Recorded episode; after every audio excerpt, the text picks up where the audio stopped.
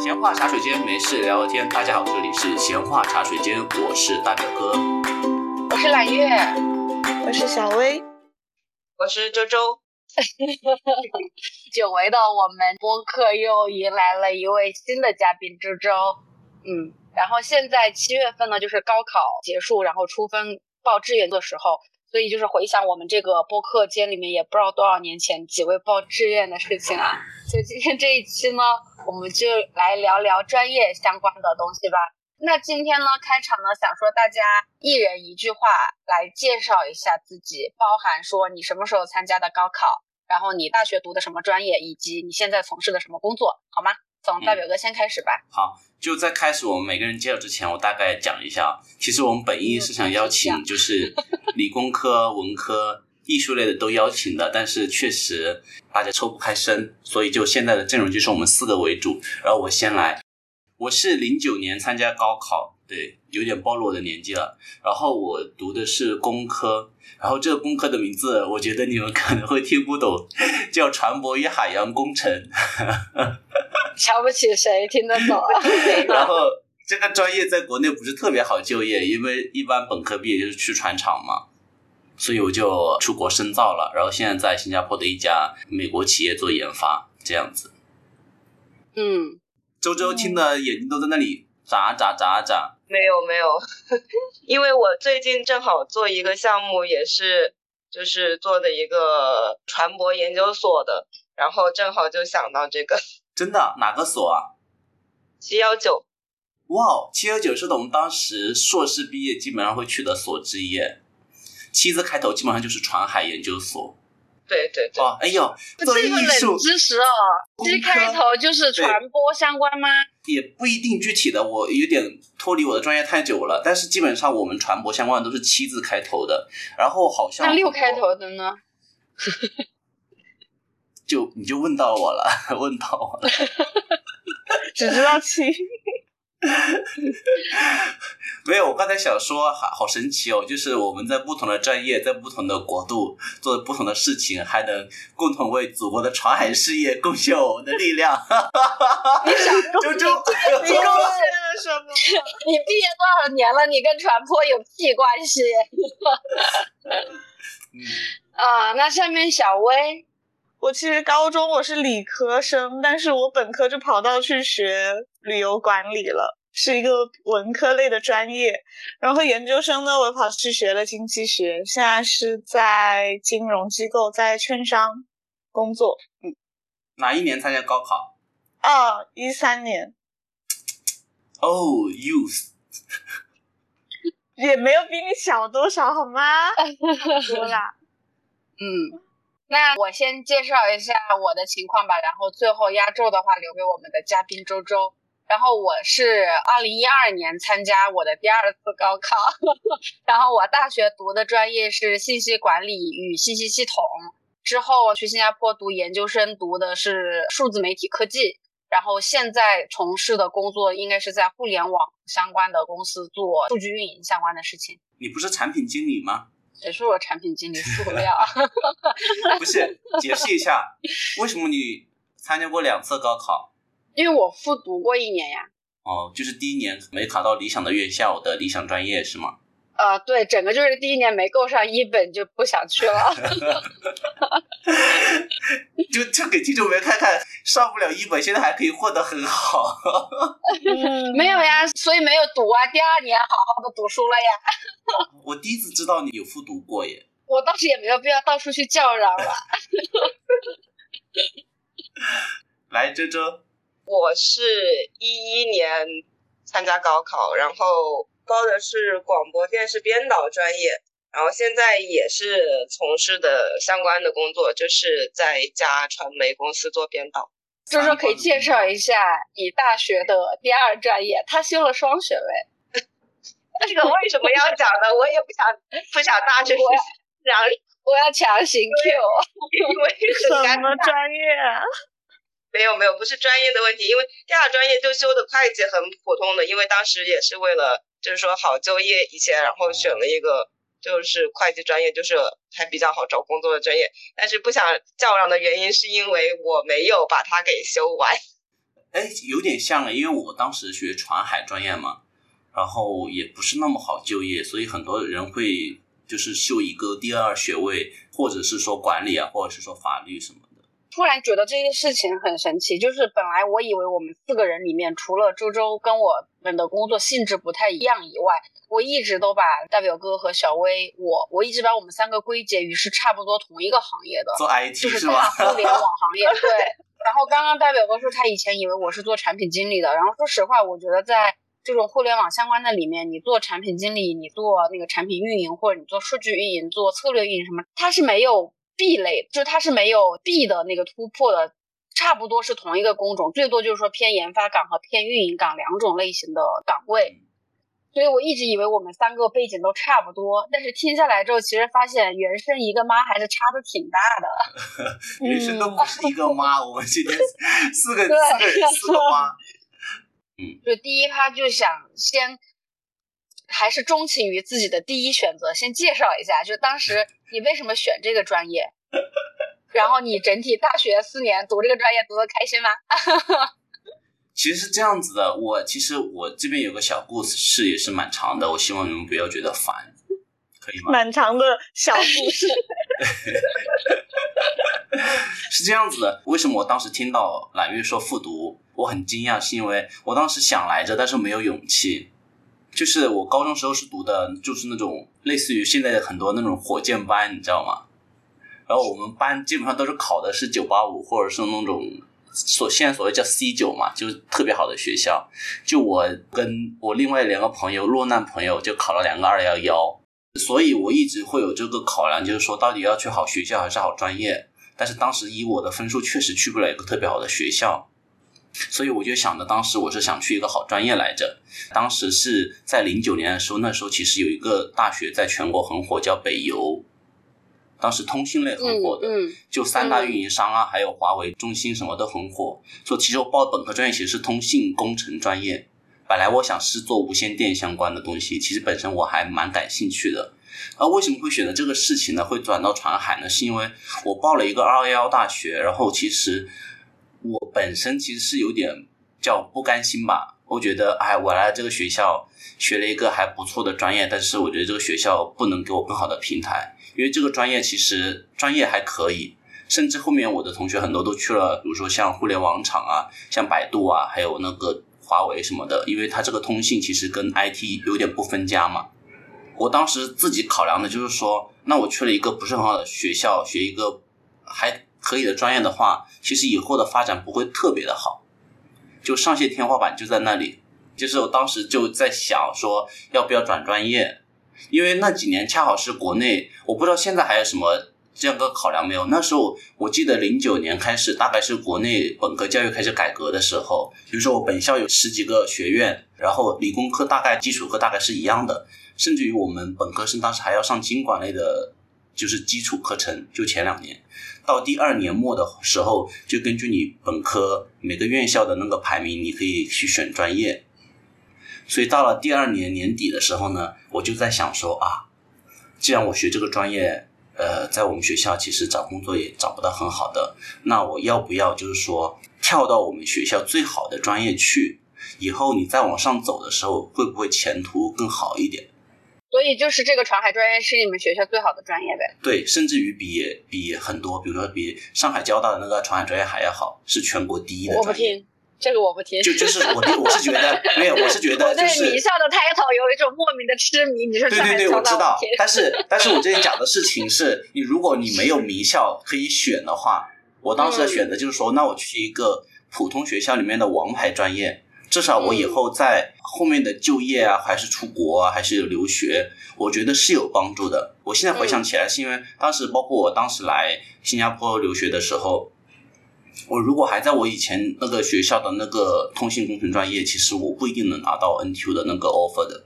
但是是因为我是我们学校那个船海专业的，然后我们当时那个 prof 就是知道我这个专业。以后就跟学校写了一个类似于 support letter，就说哦，他们学校这个专业很好的，会比很多九八五的还要好，所以他说我愿意去 support 你，虽然你的学校不是九八五，我愿意去帮你去争取那个 offer，是这样子的，就会这样一个考量了。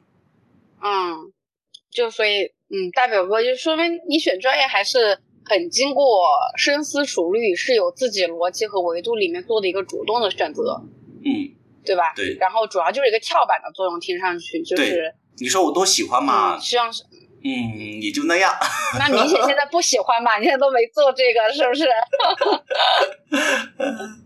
但是我是觉得很多时候，你这是我自己的一个经验了，就是如果呃你在学很多专业的时候，你可能要考虑到它后续给你带来的资源和平台，这个还是蛮重要的。嗯，那小薇呢？我当时就是跟大表哥很相反，我就选的很草率，因为我我之前不是介绍我高中学理科吗？所以我大学的时候就想说，那我不要再学理科了，我要学个文科的。完了又了解到，就在我的学校不是学旅游管理，它是全国第一的旅游管理。我一听哇，旅游管理真的好好玩，我就上了。结果就是一个怎么说呢？我有朋友学旅游管理，他们说是个万金油专业来着。对他其实这个专业不怎么地的啊，这么说有点不太好，但确实是这样子。一个方面是在外人看来，你每次你跟人家说我读旅游管理，人家肯定第一反应哦要去做导游，就这一类的。我外婆还因此伤心了好久，就觉得说我读这么多年书，为什么要去做导游？然后第二个就是我自己就是这个专业学下来的感受，它叫旅游管理嘛，然后我们平时上的课程其实就是一些呃经管类的课，就相当于是一个管理学，然后在管理学的基础上再加上一些关于旅游的东西。关于旅游的东西呢，就是一些我们有细分的专业，一个是呃旅游的一些景区的那种规划相关的，然后是酒店相关的，还有就是会展这些相关的。所以其实跟导游都没有什么关系，但是呢，你要说他就业的话，嗯，不咋地，因为工资很低，这些行业没有一个是工资高的。在旅游管理，它就业方向是什么呢？就如果像我说刚不是三个细分的专业吗？像有一些就你可以去做那些景区的规划啊，什么什么。就比如说你有一个地方是有很好的旅游资源。但是你要怎么让它成为一个景区？这个需要你去做一些规划。你要在这个需要考公务员，我觉得就是适合 考规划局。是的，就有很多可能就之后就业就去做一些相关什么城市规划或者什么这种规划相关的有。然后就是像酒店那一趴就比较好理解，你就进酒店嘛。然后我同学，我们那一届三百多个人，只有一个现在还在酒店行业工作的。他就是像我们，因为学校也算比较好，然后专业也也已经到了全国第一这个 title 的话呢，他其实，在酒店就是一些就是奢侈酒店啊，就那一类的，就不太会是什么连锁的那种了。类似于那个去有风的地方，刘亦菲的那个，嗯，就是角色是不是？哦，是那个哦，就是那个角色，就是哦，对，他专业是跟你一样吗？他专业是酒店管理，我当时选的细分的专业是会展的。啊，所以还是会有点不一样。打断一下，就光会展这一个行业，我之前在新加坡认识一个很漂亮的姐姐，然后她就专门去巴黎读了那个会展的研究生。但是说实话，她就是她给我的印象就是白富美和天天自己去看展，然后她学的叫策展专业。我现在也不知道。他后面在干什么？因为他去读这个研究生之前，他一直在互联网公司做产品经理相关的事情。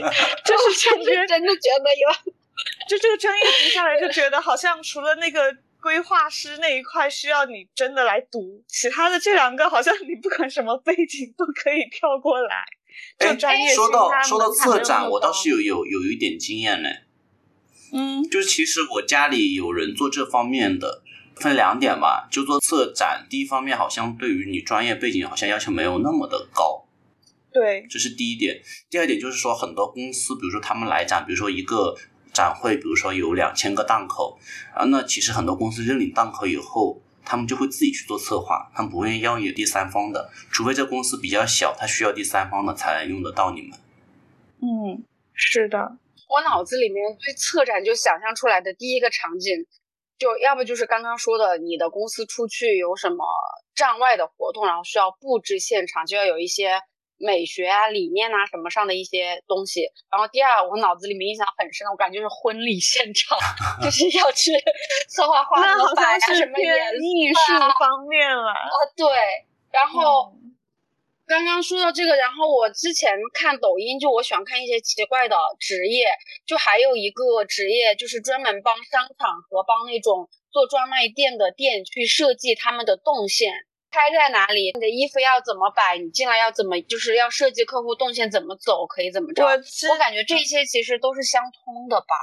我之前说到那个就是有景区规划的那个里面有这个东西，我还呃我还记得当时我们有一堂课，就是说到之前有个景区，它呃那个线路这些规划的很好，它当时怎么做的？它就是呃一开始景区刚刚开放的那个阶段，它是没有就是一些比较明确的。比如说我这条路就是通向哪里，就不太有这种，它只标了一个大方向，然后它那个地它都做的是一个草地，它就让游客自己去走。然后最后看哪里的草，对，你看游客就是怎么走那个草那个路径，他就把它在通过哪些被踩的那些被踩出来的路，他在后期的人工再给它再去做一个装饰，哇，这样先抓初始数据，然后再去做分析，然后再去做规划。这样就不会有很多那些景区明明路给你修的好好的，但人家就是要踩过去，就是因为你合不合理啊，人家有更合理的一个哎路径，，小薇，我想问一下你们，嗯那你们专业男女比例怎么样？全是女的。全是女生是不是？来，我们专业全是男的，男生我们专业一个班，我们是八个班，一个班三十个人，每个班一到两个女的，我们我们当时俗称大美小美，每个班女生都有一个开头，就一个叫大美，一个叫小美。那个抖音美是这个女人叫小美，对对，就是这样子。所以我每次听抖音说小美，我就很我就很熟悉，因为我们当时每个班基本上就只有两个女生，就叫大美和小美。刚刚小维讲她的专业，就是因为一开始大家说就说旅游管理可能是个万金油的专业，就第一印象大家这样想。但是我发现其实不同的专业，就它真的是你不读这个专业，你是不知道后面有一些对口的、大家大众不常知道的职业的。虽然是说一个专业可能大几百号人，最后只有那么几个人去了那个很对口的方向，但是像我之前不读这个专业，我是完全不会知道有刚刚小薇说的这种工作的。但我觉得这种工作其实还很有，还挺有趣的。是啊，就是没没啊啥钱，所以大家都没钱。那下面那那个想听周周讲一下他的专业。突然 Q 到我，我我还没我还没从船里面出来，说实话，最近最近一直近两个星期都在讲这个东西，但是我觉得有意义这方面啊，我就刚刚船舶的说一下，因为我其实接触到还蛮多相关的，因为我之前有接触到海军工程大学的，也是哦，航海院的，然后现在就是七幺九所，它就是企业嘛，他们呃，因为做的一些技术什么的都是包括国家啊、世界都比较领先的，而且因为我们现在给七幺九所其实是做一个校招片嘛，然后我有一个哥哥也是在一个研究所里面，也是在做船舶相关的，其实我有去问他啊，就是为什么会去选择就是这种研究所。就一个是就是我们普遍的大家的什么薪资福利啊，这些什么待遇啊什么的，无外的话，他有提到过说一个就是国家荣誉感，因为研究所都嗯是研究一些、呃国家的一些比较尖端的科技，哎对，然后就是我们自现在在做这个校招片的时候，其实也会额外就是会去突出这一点，然后也。就是其实很多就是像这种船舶人呐、他们的一种为国奉献的一种精神吧，可能这个我就是觉得会不一样的一个点。我的感受是，周周在做这个片子的时候，感情做进去了，对对最后高度一下就上来了。好，回到周周，周周讲一下你大学的专业吧。我他是我认识的朋友里面唯一一个读这个专业的，我好好奇。呃，我那时候因为也比较早，我那时候为什么会报这个专业，就是其实也是一个很无聊的一个事情，因为它是要求文化分没有那么高嘛，然后所以当时在成绩没有很好的情况下，我家里给我找到了这一个途径，然后这个其实我们当时它有点像提前批的那种，就嗯啊、它跟其实有点像艺考，但是又不完全是那种艺考，然后它也是要提前去就是在高考之前，你就要去各个地方，我记得大概半年吧，半年高考前半年，你就要去去那种统考或者是那种院校的那种单考，就参加很多他们提前的一些关于这个专业的一些考试，然后。当时是因为家里有了解到这个专业，然后觉也是一个上大学的途径，所以就是之前就会把我送到一个艺考机构，就去学这些东西，就是学这些东西就是专门为了应付那个考试的。然后也是就是因为艺考这边是考过了，然后文化分也够了，然后就就就就报了这个专业。因为如果以文化分正常文化分的话，肯定是也是一样够不到一本的，然后就。有点听从家里安排的意思吧，然后选了这个专业，其实也不是说完全自己的选择，只是家长说，哎，这个也是一个途径，要要不你去试试吧，哦，那就试试吧，然后就叫就这样学了这个。就那你学的开心吗？你大学学这个就是阴差阳错进到这个专业，但是你整体读下来，你觉得 OK 吗？大学的话怎么说呢？我感觉没有。很开心吧？我本来我本来跟周周本来聊天的氛围是很开心的，他一回去他大学四月就脸都皱起来了。你你们这个编导有什么专业课呀？我记得印象比较深的，我很多都已经忘记了。比如说我们会做一些那个影视分析，就是上上课我们会去看电影，然后去讲解，就是。他去去具体的分析这个电影的一些好坏呀，然后他的一些，就好像跟小时候就是那种写阅读理解一样的，你知道吗？我上过一个选修课叫影视赏析，跟你讲的很像。我也上过这种课。而且我我之前抱着这就是大学的时候想想进修自己的心态去的，发现他选的片都特别的无聊，但是还要写几千字的那种感想。嗯，对对对。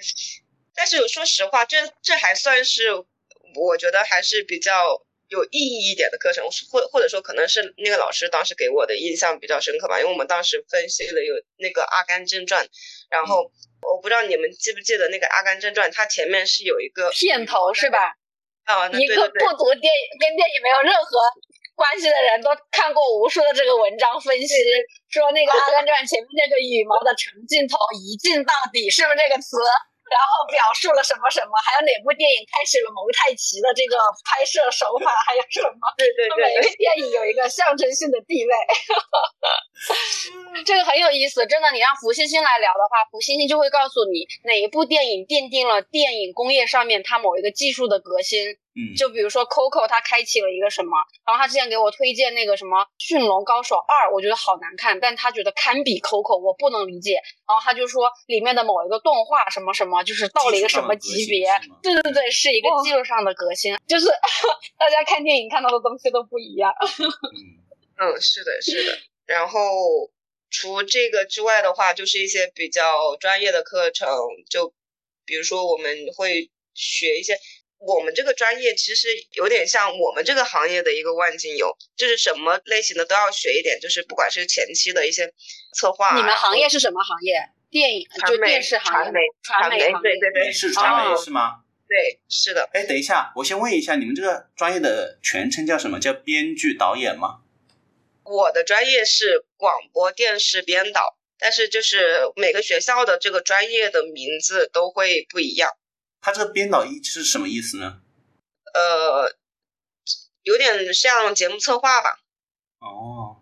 然后，但是他又不仅仅是节目策划，然后他可能对整个的节目的一个全部的负责，这个样子。能能。大表哥很想很想说，编导是不是编剧导演的缩写？告诉你不是，编导就跟编剧导演一样，他也是一个岗，他就叫编导。是吗？他是个 影视行业的工种，是吗？对这个，我们行业对这些其实分的不是那么清晰，就不是说你编导就不能做其他的活，但编导确实不等于导演。嗯，一般来说，导演的地位会更高一些。那我很好奇，就是你最后毕业论文是是啥？是论文吗？还是拍一个片子，还是啥呢？都有。我们毕业作品作品有有需要拍一个片子，然后也要写论文。说实话，说到这个，我其实突然觉得你的专业和你的读这个专业的时间，它是会非常有影响的。因为周周读这个专业是二零一一年高考入学的，如果他这个专业放到现在再读的话，我感觉跟抖音这些东西应该脱不了钩，就指不定老师就我看到有好多网上的一些专业，是老师会要他去运营一个账号，让他要发几个视频，然后有的人就是随手一发就真的就是火了，那个号就做起来了。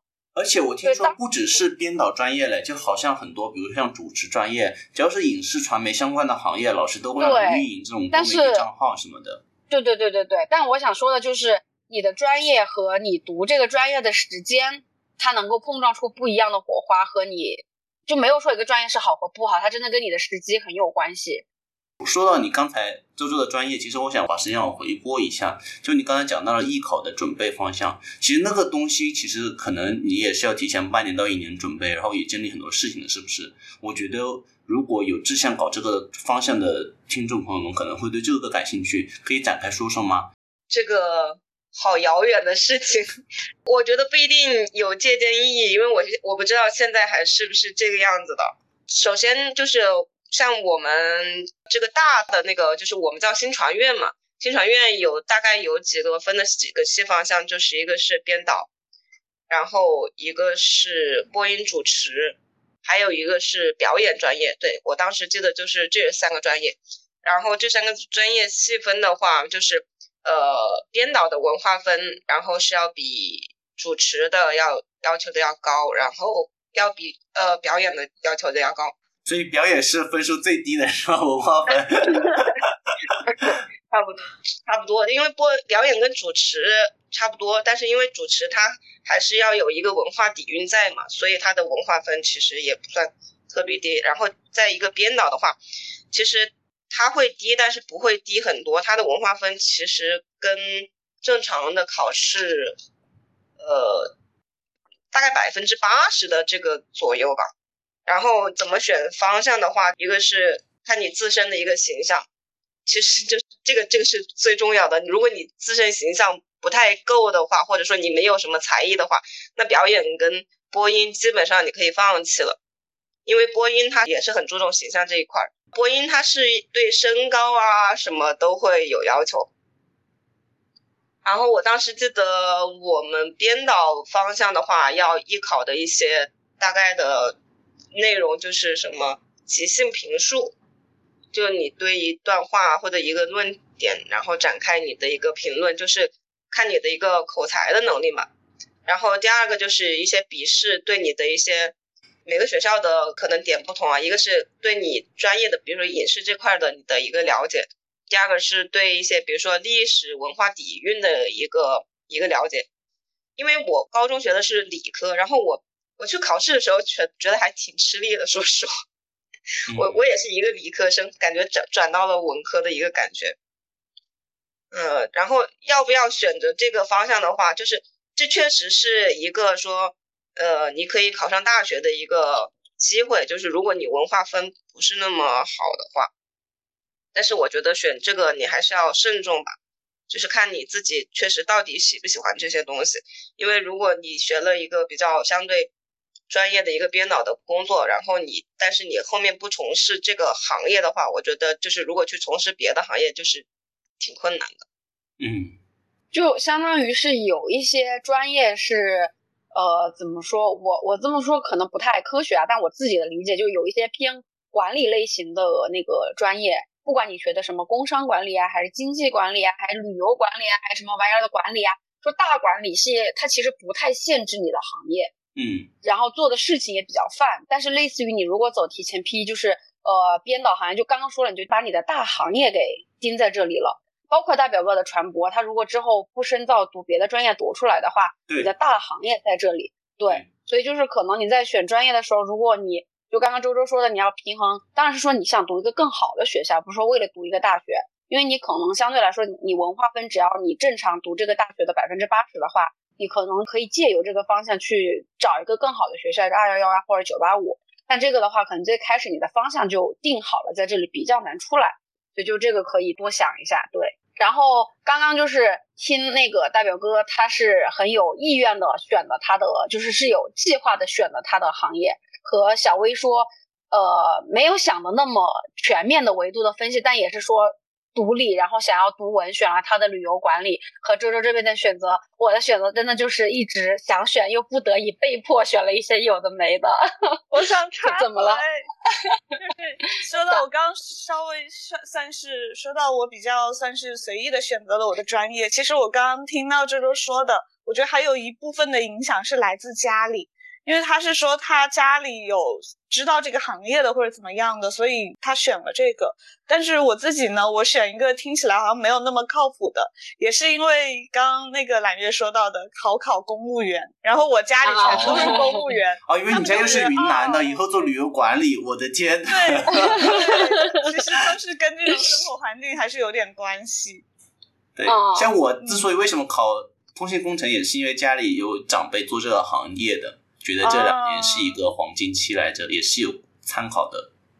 嗯，然后到我这边的话，我其实我初中我就一直是属于语文和英语不错的人，然后我高中我就想读文科，但是呢，因为我初中物理很好，那个时候老师就觉得你要是物理很好，你读文科你就脑子有泡，就大家都有这种重理轻文的想法，所以阴差阳错，我也是跟大表哥一样去了一个火箭班。就是进门一天文科都没有读，就开始读理科。我跟周周是高中同学，就对，因为那个火箭班是这样子的，就是你从中考一进去就直接宣布了你真的吗？这个理科就是你整个高中都是理科。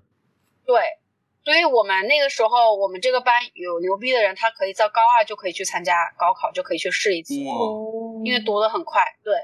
然后那个班上的人呢，就是也都很学霸。我跟周周两个人就是相逢于末尾，就是两个。我不知道，我不知道，我我有我那个朋友，一个很好的朋友，不知道也会听这个节目。我跟他也是，我们火箭班两个考的最差的，最后关系到这么多年是最好的。你卧龙凤雏那个班，我们班当时有一点就是有还有一点残酷，那个时候他有淘汰制的。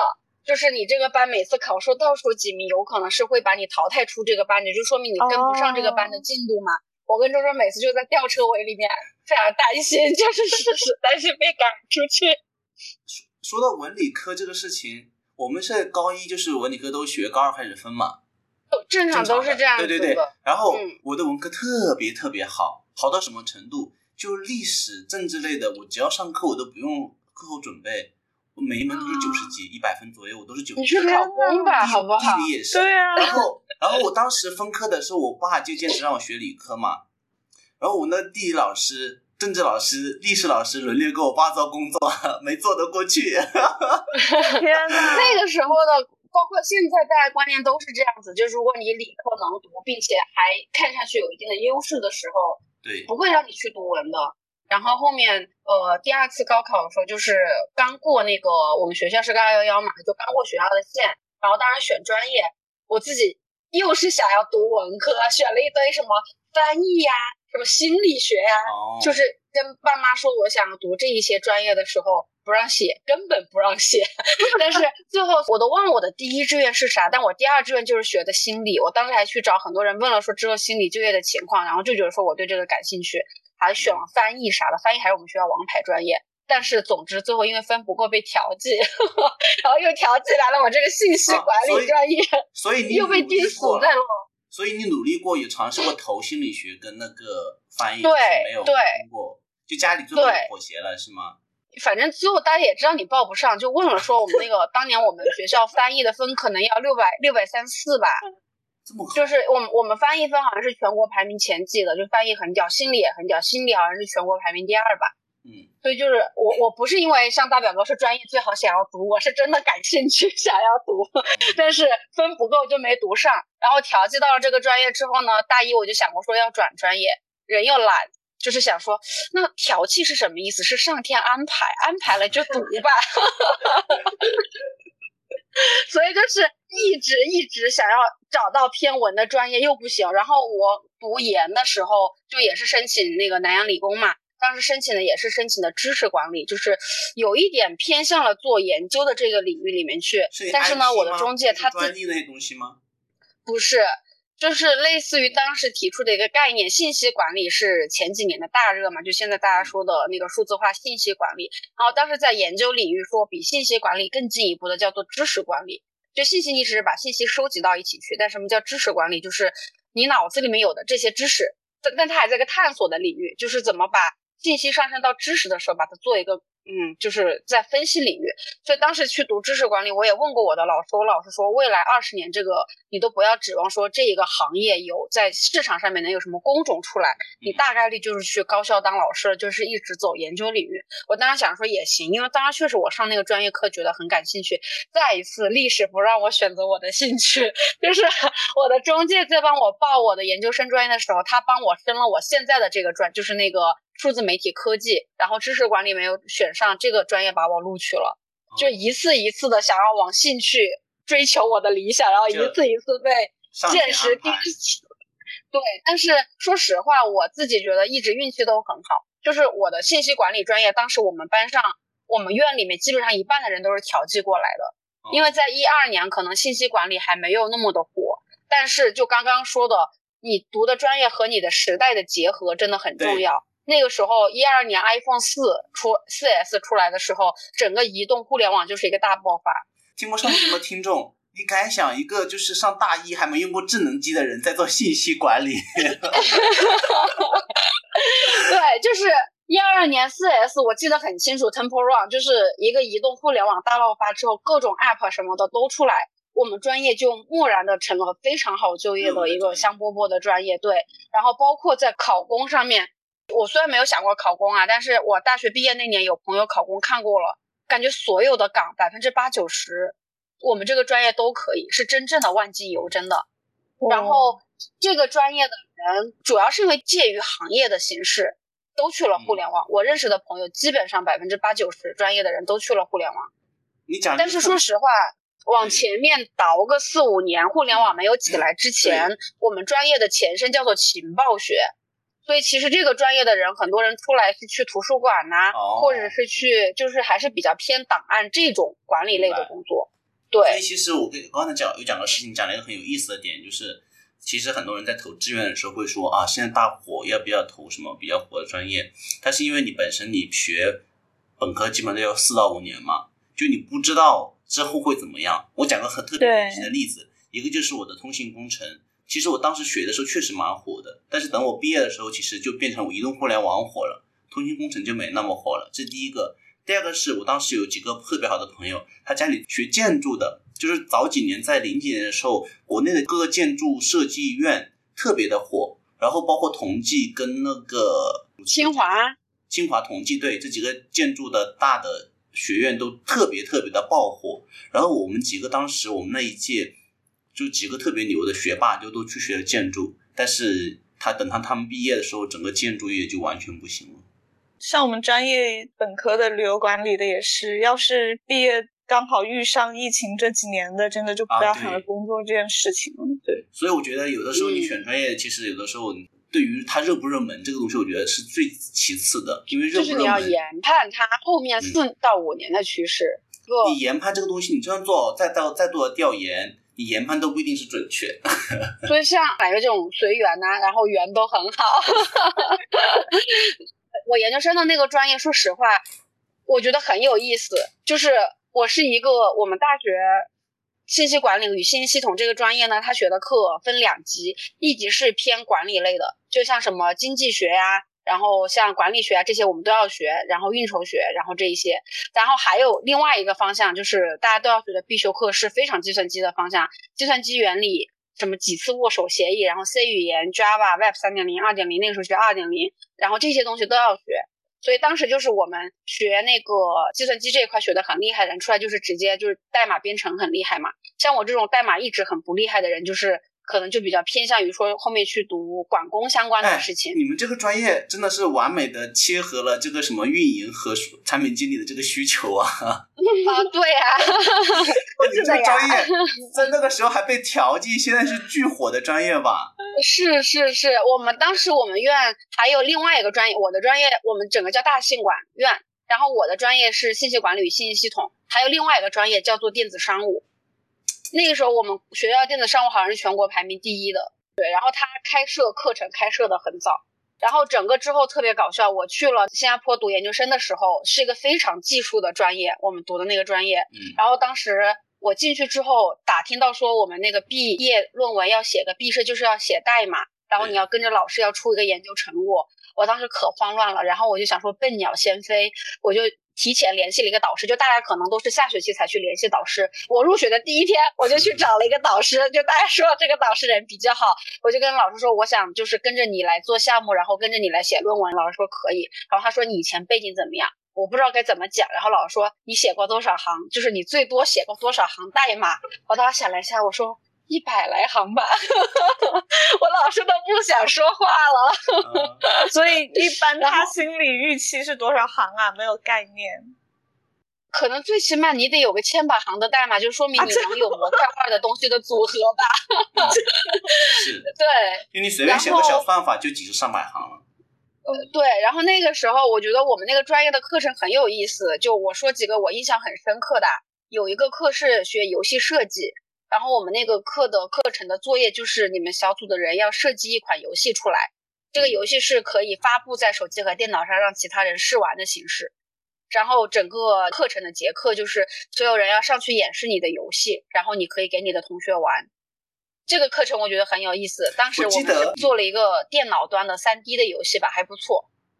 对，我记得当时记得啥你们专业有个大神，我们当时一起玩的，他做了个什么东西很有意思。就当时不是 AR 很火嘛，就是增强啊现实，他用 AR 做了一个剧本杀，就大家一起用 AR 去在虚拟现实里找线索，然后再根据剧本我们一起去玩。我觉得那个 idea 就很棒，他们专业我觉得很有啊意思。这里要跟听众澄清一下，就虽然揽月的技术很菜，但是说实话，当时专业里的人真的是卧虎藏龙。然后这个课很有意思，我们另外还有一个课也很有意思，就是做那个做动画的那个课。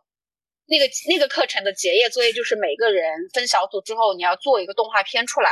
嗯然后动画片不限于你是要做三 D 的，是类似于动漫类型的，还是要做你普通手绘版的，就都可以。然后那个课最后也很棒，我记得很清楚，当时有一个芬兰的小哥对他做做那个的他自己做的那个模型，就像像我，是个飞行的对对对那个细节好逼真。嗯，就是像我这种比较菜的人，我跟我的组员，我们做的就是一个手绘版的动画，所以我的模型是我用绘板绘出来的。嗯然后相对来说，你就让这个人动起来，然后我们的想要拿的得分点就在于你的创意，在于你的剧情。然后有的那种真正的技术大神，他的得分点是在于他的模型捏的巨精细。嗯，就那个芬兰小哥，我到现在都记得他捏的那个蜘蛛，你放大多少倍看，他那个蜘蛛上的每一根腿毛都清清楚楚，就真的就是专业型的人才，嗯。然后最后我们专业毕业出来了之后，基本上说实话，我们研究生专业的人出来没有几个像我这样来了这种混子岗，就是 都是去了研发技术岗。所以我现在的岗位看上去是运营岗，但是我现在可能每天有百分之四十的时间都要跟数据打交道，就嗯导致我现在的 circle 什么的都写的还挺不错的，就是 一生要摆脱技术，一生又与技术结缘的人。嗯因为你做技术类管理，其实不可避免的，你的技术确实要比较好，嗯，至少不能差。就刚刚大家都说完了自己专业的部分，我大家喜不喜欢自己的专业，就都会说喜欢或者是有所收获嘛。但我只问一个问题：如果你弟弟妹妹今年高考，你们会推荐自己这个专业吗？不会，不会不会，所有人都说不会呀、小薇呢？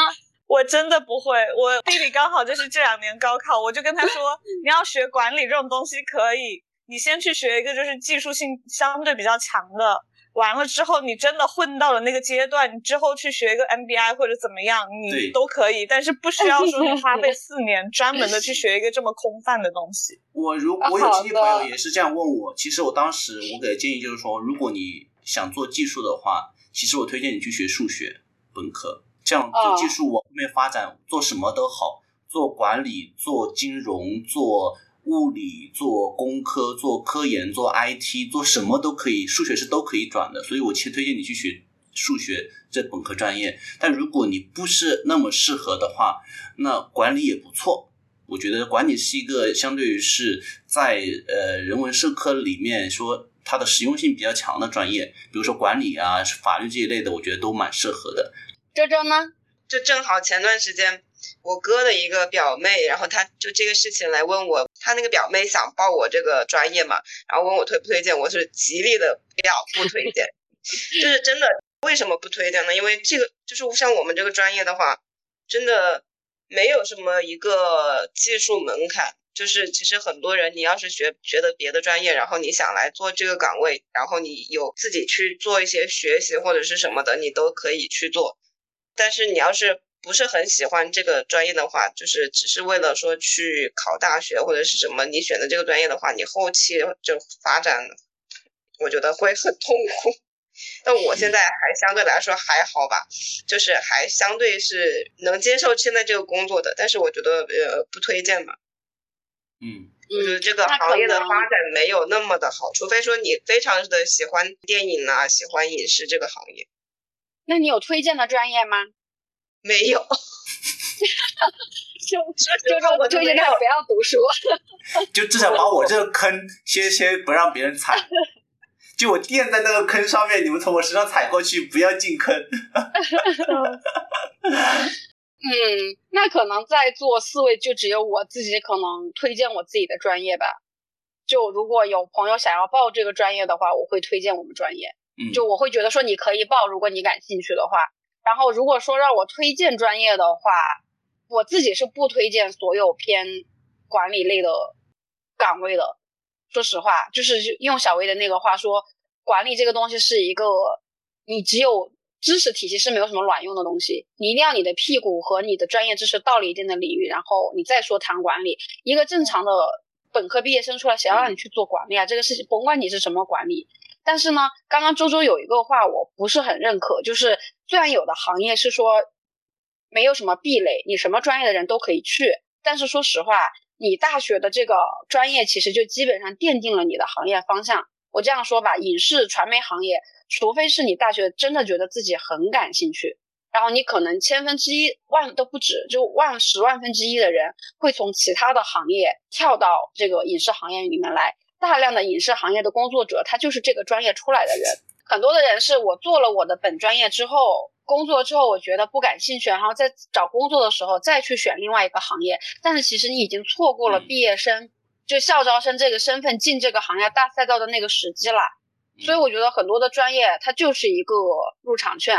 我是因为后面读了研，但我本科很多同学当时进互联网行业的，你说他大学专业学得很好吗？没有。你说说实话，他学出来的东西真的跟当时读工商管理的人有什么本质上的差别吗？其实也没有。但是就是因为他读的这个专业限定了这个方向，大环境都往这边涌，因为企业会看重这个方向的人，然后你环境有学长学姐往这个方向走，你也会被带着往这个方向走。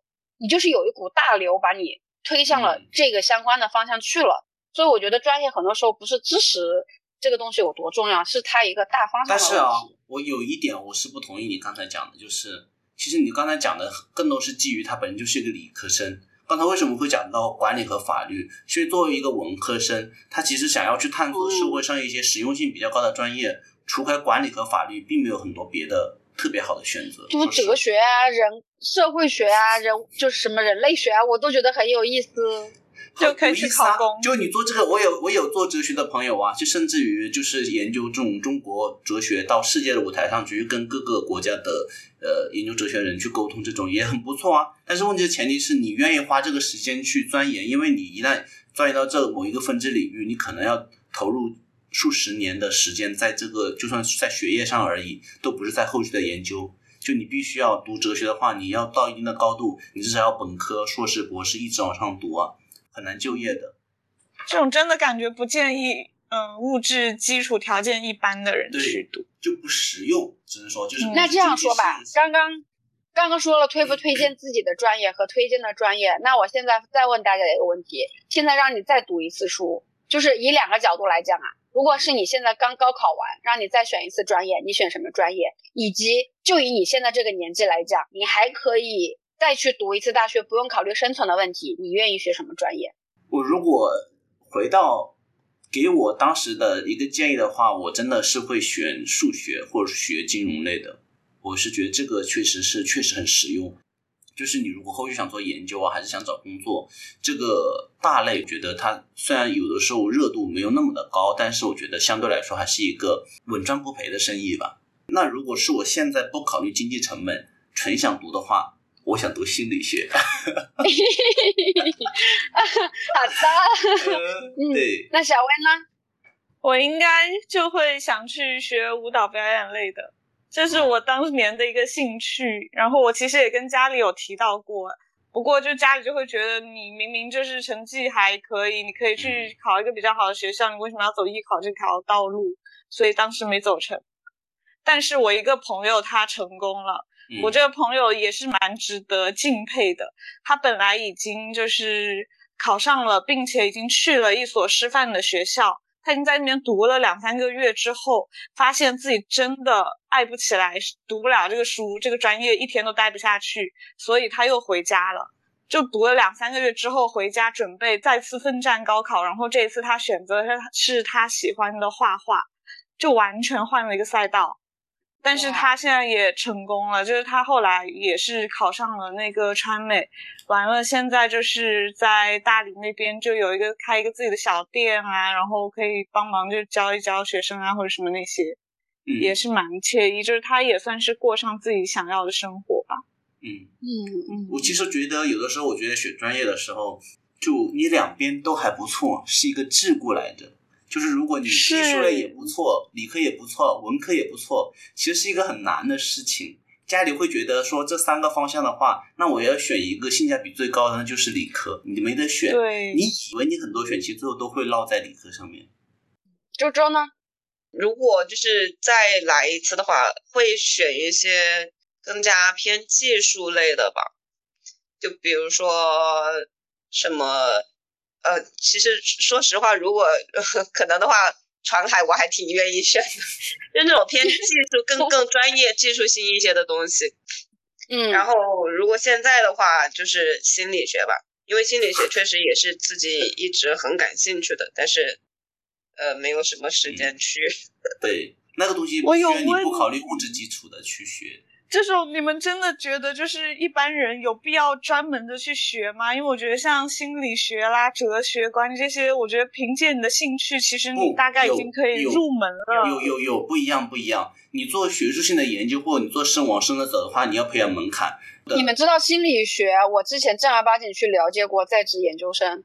你们知道心理学其实不是像大家觉得是说做文学的研究，心理学到了研究生阶段是一个非常偏工科的。对。甚至包括很多现在很多东西，专业经济学也是一样的。现在包括也用那个数据分析去分析这些经济或心理很多东西的，就很多分支的。但就就是说，不管怎么样，你其实很多学科它是有门槛的，这个门槛需要你很花很多时间去培养你的那个准入门槛的，不是说你在家就能做的。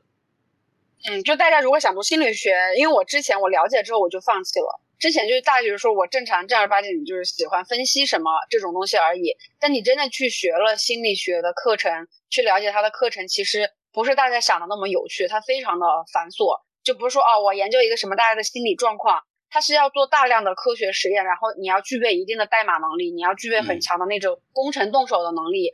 就是他们做一个实验，要在我看我哥哥他们做一个实验。但是他的脑袋上面贴了 N 个那种磁片，就有点像是偏到生理层面了，嗯，就医学层面的那种，看点生理反馈什么的。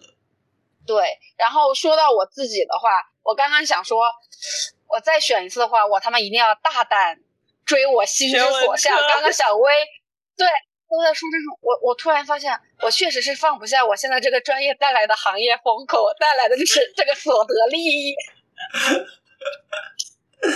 我好纠结，所以刚刚你们，我本来之前说坚定不移的说，嗯，我想去学偏传媒类的东西，就是我大学再选一次。你们都说完之后，我想了一下，考虑到工作的话，再选一次可能确实有点说不出，不是不考虑经济吗？你自己说的不考虑物质，不是两种选择，一个是说我现在重新再读一次大学，还有一次是以我现在这个情况不考虑。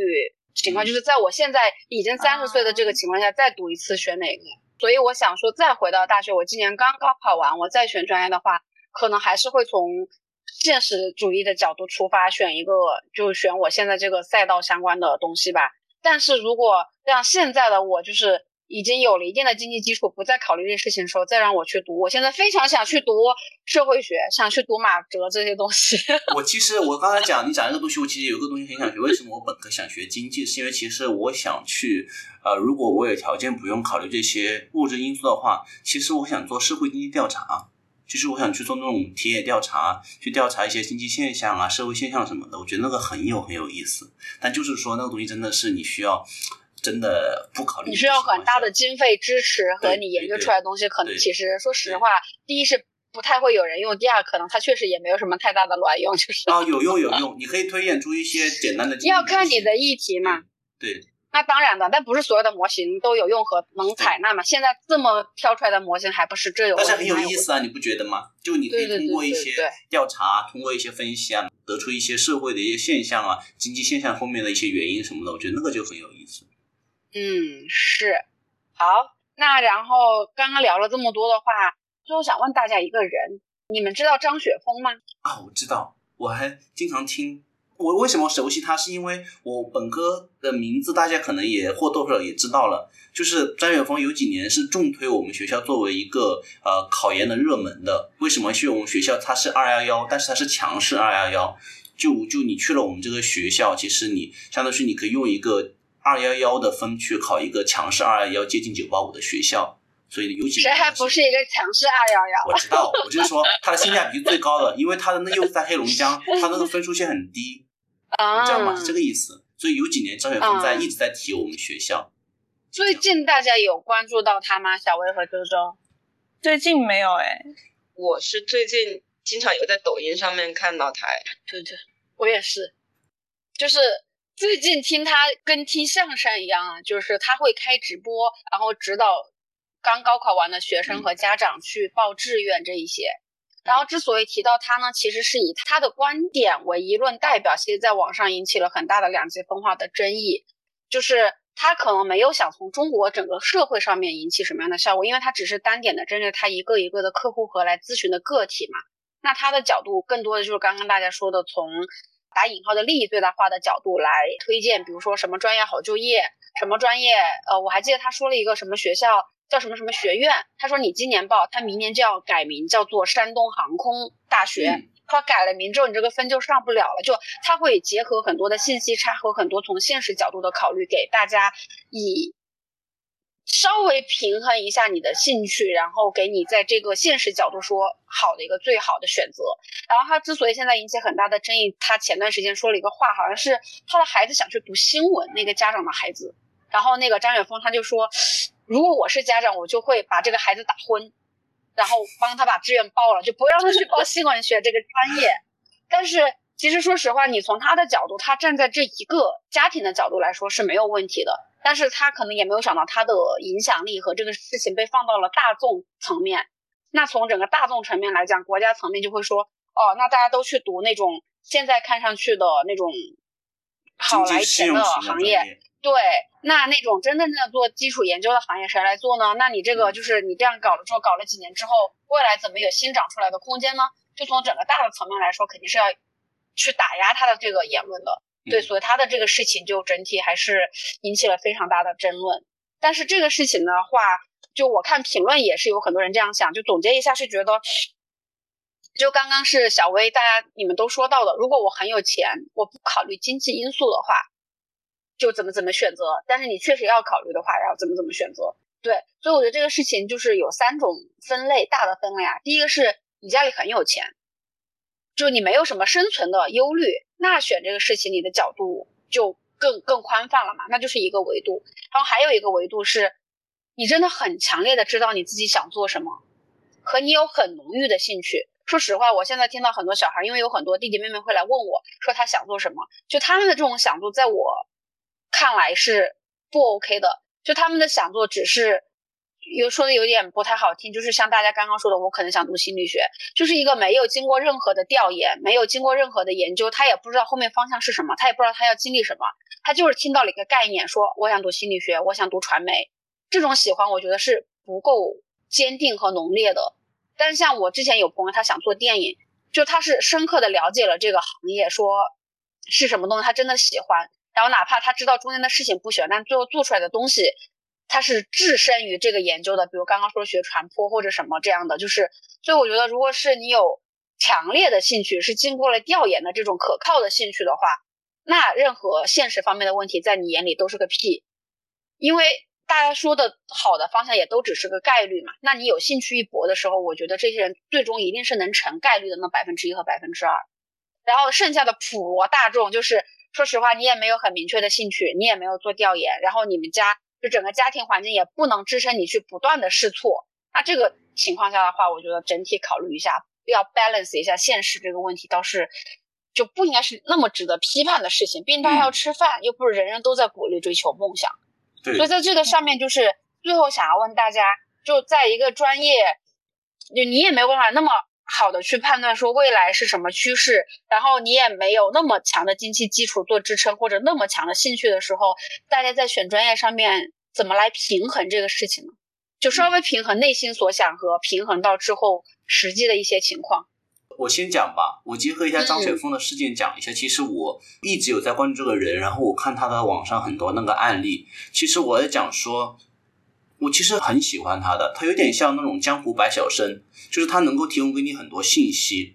然后我为什么会觉得他的东西很有用呢？是觉得大家不要妖魔化他本身提供的信息，是因为这个信息是很多家里没有资源或者说家里条件不是那么好的人能够得到的一个比较正确而且多元的渠道了。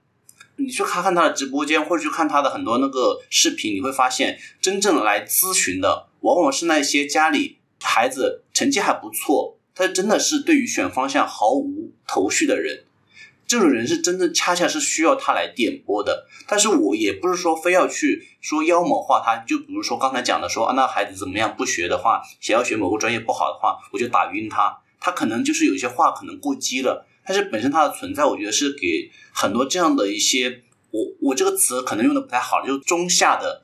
一些家庭有一个就是信息的渠道，而且保证这个渠道是很更新以及很宽泛的，这个很重要。我举两个例子吧，就第一个例子是说，有一个孩子，他家孩子有一个家里很穷的孩子，在直播间问张雪峰说：“我家孩子考试六百多分，然后我们家里就是就是农民，不知道什么专业好。”然后就是问他说：“我应该报什么专业？”当时我忘了他具体说是什么专业，但是下面有个跟帖很有意思，就是有一个同样是说他也是他当时考了六百四十分，就是其实在他们当地可以考一个 C 九的专业，就是全国排名前九的专业的大学的一个学生，但是因为他是农村的，他不知道，他报了一个特别白瞎的专业，因为他们全家都不知道这个东西是什么，他就去报了，都最后变成结果什么呢？就是变成他花了一个很可观的精力去做一个读书，然后读出来就收益。很不好，他自己又不喜欢，最后的结果是两败俱伤，就是他既没有为这个社会做出贡献，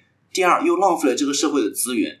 我觉得这个东西对于他本身来说，对社会来说都是双输的。所以我觉得张雪峰的存在能解决这个问题，这是第一点，这是我讲的第一个例子。第二个例子就是另外一个更有意思的，就是我当时有在网上也是抖音看的，就说有一家人就说家里是小康。就说哦，我家孩子想学那个法务相关的，我我不知道具体什么是法务，这跟法律有差别的。就说可能就做一些什么啊，比如说你有一些债务的追偿啊，或一些什么呃呃企业的一些金融方面的问题，就叫法务嘛。然后他就说我要不要去读这个？家里有一些小存款，大概就是一两百万，要不要支撑他去读这个法务？然后张雪峰就问他说你。啊，家里这个存款只有一两百万吗？他说是。他说那我打死不会去读法务的。他说如果你要读法务的话，未来的前景就是说你要去跟各种呃当地的机构或公司做好各种各样的关系。你这个钱其实是不足以支撑你的孩子在这个领域做到蛮好的一个位置，或者说根本就开始进不了这个比较好的门槛的。他说这样的话，我建议你的另外一条路，如果孩子真的喜欢做法律相关的，你可以读。读完以后，你用这一两百万去给孩子去欧美读个什么硕士什么的，让他开阔开阔眼界，说不定在那边能够留下来，或者说再去找到别的合适的方向。等到他成熟一点，这些都是可以去尝试的。因为你家是小康嘛，就他针对于不同的家庭的程度人有不同的一个东西，甚至于他会给你指出未来的问题。这个是很多人其实现在真的是很急需的。因为我看了他这么多直播，就包括刚才那几个例子，我看出来就是说，家里不缺钱、不缺资源的人是不会来问他这个问题的。所以我觉得结结合来说，有他存在，我觉得对很多家庭来说都是一个特别好的选择。当然，最后的落脚点在于不能够妖魔化他说的东西了，他提供的只是一个信息，这个信息本身不代表能够直接引导你的行为。像他讲说这个专业不好，他直接过渡到我要把你孩子打晕，帮他去代报志愿，对吧？这就有点过了。但是你跟家长说这个专业不好，至于你家长怎么做决定，说不定孩子特别感兴趣，那个就是由家长决定了嘛。嗯。我想说，就是刚蓝月分的三类，其实第一类、第二类他都不太会有这种我要读什么专业的纠结。第三类人的话，你就去看郑雪峰就好了。嗯，就我感觉其实 很好用的一个点是，你在工作之后，不管你喜不喜欢，但是很多时候，包括我也跟很多朋友聊过，就他们可能会觉得现在工作好烦，同事好烦，工作内容不喜欢，工作时间太长。但是啊，不管怎么说，有的钱赚。就是最后落到有赚钱这一点，就觉得啊，好像不管怎么样是得到安慰的，所以真的就对普通人来说，性价比真的是一件很重要的事情。然后像刚说到的张雪峰，可能嗯被一些网友抨击说他这样子可能会引导一个不好的风气，一些比较真的国家需要的小众的一些又不赚钱的东西就没人去学，没人去钻研了。我觉得也不需要把这种东西就是。让普通放到个体身上，对这些应该是国家的问题，就是应该是有一个大型的组织啊，或者怎么样，他们去关注的问题，而不是我们这些，对，而不是我们这些普罗众生。所以，而且说不定，比如说他说新闻，然后最近几年都没有人报新闻，后面新闻的人才就紧缺了，这个就市场的这个调度就起来了呀，对呀，后面新闻他就薪资就会变高，他就会去读它。而且有些专业，比如说你本身他如果不是特别好，招不到人。会倒逼国家去补贴这个专业，反倒让这个专业变得没有那么的紧缺。这是一个本身就是一个调节的过程。你更不应该做的是去骗更多无辜的人，去给这个东西填坑。是的，嗯。那我说一下我的看法吧，压轴就留给周周了。就是呃，周周压力好大，今天周压轴是倒数第二个，其实，嗯嗯嗯，然后就是我是信奉。不管你是做报专业还是做其他的选择，你一定要把尽可能收集到的信息都收集到手里，然后你自己要做充足的调研和了解自己之后做出来的选择，我觉得无悔。你不可能永远保证自己是最优解，所以结合到报专业这个事情上面，我对张雪峰的态度和他的观点就是持一半同意一半反对的意见。但是他说的信息是真的，就是。就用大表哥的话，你不用把他的决定当做是你的决定，但是你要听到的是他的信息。就比如说，他说新闻不好，你要知道为什么新闻不好，就是你要知道后面的这个东西，它的为什么以及它的这个理由，这个结果是不是你能承担的？就很多的人说他喜欢读医学，喜欢读法律，那想要读这些的人，你可曾了解到过，法律你不读研你是不可能出来来的，那个医学你不读研不读博你是出不来。所以，在这个情况下，你有没有考虑到你自己能不能够读这么多年的书？这个事情，你是你应该对自己本身有一个判断，你是不是能读学术型的人？你不能因为看了一部电视剧说律师很帅，看了一个心动的 offer 说这个被条款很帅，你有没有想到你自己是不是一个能读这么久的人？所以，你把这些信息都拿到手里之后，包括说土木工程，现在很多人不建议读土木工程，但说实话，刚刚说的社会也需要这样的人。那你要了解清楚，就像我读土木工程的朋友，现在在工地上面，就是怎么说，他不一定工资很，对，就他不一定是说工资很低，相比于风口行业当然是低的，但是相对于就是平均薪资来说，不能说他的工资很低，但是他的问题就是你一定要几个月或者一年要换项目，嗯，对，你一定会打引号的颠沛流离，对你可能会换城市，那这个对于喜欢稳定的人来说。就不一样，你就不能看到说哦，戴那个工地上的帽子很帅，可以怎么怎么样，可以怎么怎么样。看到那个什么别个开车，觉得说很帅，那你要想过说真实的情况。是谁说他跟戴工地上的帽子很帅？我要把他揪出来。我之前有那个抖音视频很火，就是那个女生很帅，戴那个帽子，然后在那个电梯上面上下，就是做一些很高危的动作。对对对对对。所以我的对于这个上面平衡，我就是觉得你要尽你的所能收集到你所有你能知道的信息，以及你要对自己有一个清晰的判断，就是你能不能够接受这个东西产生的结果。如果你能接受和做了平衡之后，你再去选，就很怕是很多人就是很浅薄的觉得看了一个电视剧，然后就是因为惰性不想思考，不想往深入去想，然后非要又死说自己喜欢这个东西，这种就很烦。对。我的观点就是这个。最后时间留给周周。在周周说之前啊，我补充最后一小点。刚才你讲的那个，可能有些很多考生会讲说，我也没有那么了解自身，就是我到底喜不喜欢读书或怎么样。那至少我觉得最重要一点就是，那你像蓝月讲的，那就多听消息，多接触更多的信息，多听听有经验人的想法吧，也不要那么一意孤行，好吧？最后舞台交给周周。其实我刚刚一直在想。可能也是你刚刚说的一点吧，因为我在想，就是从我自身出发，我当时在选专业，包括就是，呃，之前有一次跟我同事，他也是说是当时选专业真的就是没有什么自己的想法，然后就是很稀里糊涂的就报了一个什么，就他报的是什么视觉传达专业，就。我感觉很多人其实会有一部分人像我这样，就是像其实像你们其实会有一个很清晰的一个规划，或者说像揽月，其实他是他是有一个说自己的一个想法的。但是我感觉会很大一部分人，反正我在当时在当下的那个时候，我是根本一点想法都没有，我没有想到自己说要做什么，我哪怕我到现在这个这个年纪，我都没有说一个很明确的目标，或者说一个。一个想法，说我一定要去做什么，我特别想去做什么，我非常想去做什么，没有。但是我觉得像这样的话，你做很多事情你也不会很难受啊，它是平衡的。就是有想很想做什么事情的人，他做一些事情他就会很难受。但是很多的人不知道自己一定想做什么，这种只要不是太恶心的事情，他就都可以啊。那他的选择面会很宽呐。所 以就选的性价比高的。你要这么说，我觉得也没错，因为确实我当时在上这个专业的时候，说实话没有多大兴趣。然后，但是我现在已经因为在这个行业都已经包括学习，可能都已经十几年了，然后觉得还是还行。虽然我不推荐，但是觉得呃也挺有意义的一个事情吧。对啊，其实大部分人都不一定非得是我很喜欢，所以我要做。大部分人我觉得都是我不恶心这个事，所以我可以不恶心还有的赚就可以嘛。所以就是变成还是要听听大家的意见嘛。就如果你没有那么很强，然后多了解了解自己。我觉得像周周讲的，如果我不知道自己喜欢做什么，我觉得有一个事情可以去反推。你要知道自己讨厌什么。对，啊，我做什么东西我会恶心，我会生理性反胃，那我就不要碰。我本来就是出来赚钱的，我如果这钱给的够，我可以恶心一下；如果你钱给的不够，又恶心，走开。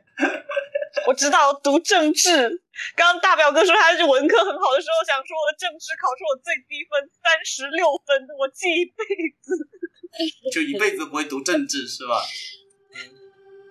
嗯，那好吧。那今天节目就到这里了，感谢大家的收听。希望我们今天节目能对这些还在犹豫彷徨的一些考生，能够给到一些指导作用。希望我们的考生能在以后的自己的人生当中，能够发光发热，然后可以让自己开心，也能为社会做贡献。好吧，感谢大家的收听，这里是闲话茶水间，我是大表哥，我是揽月，我是周周。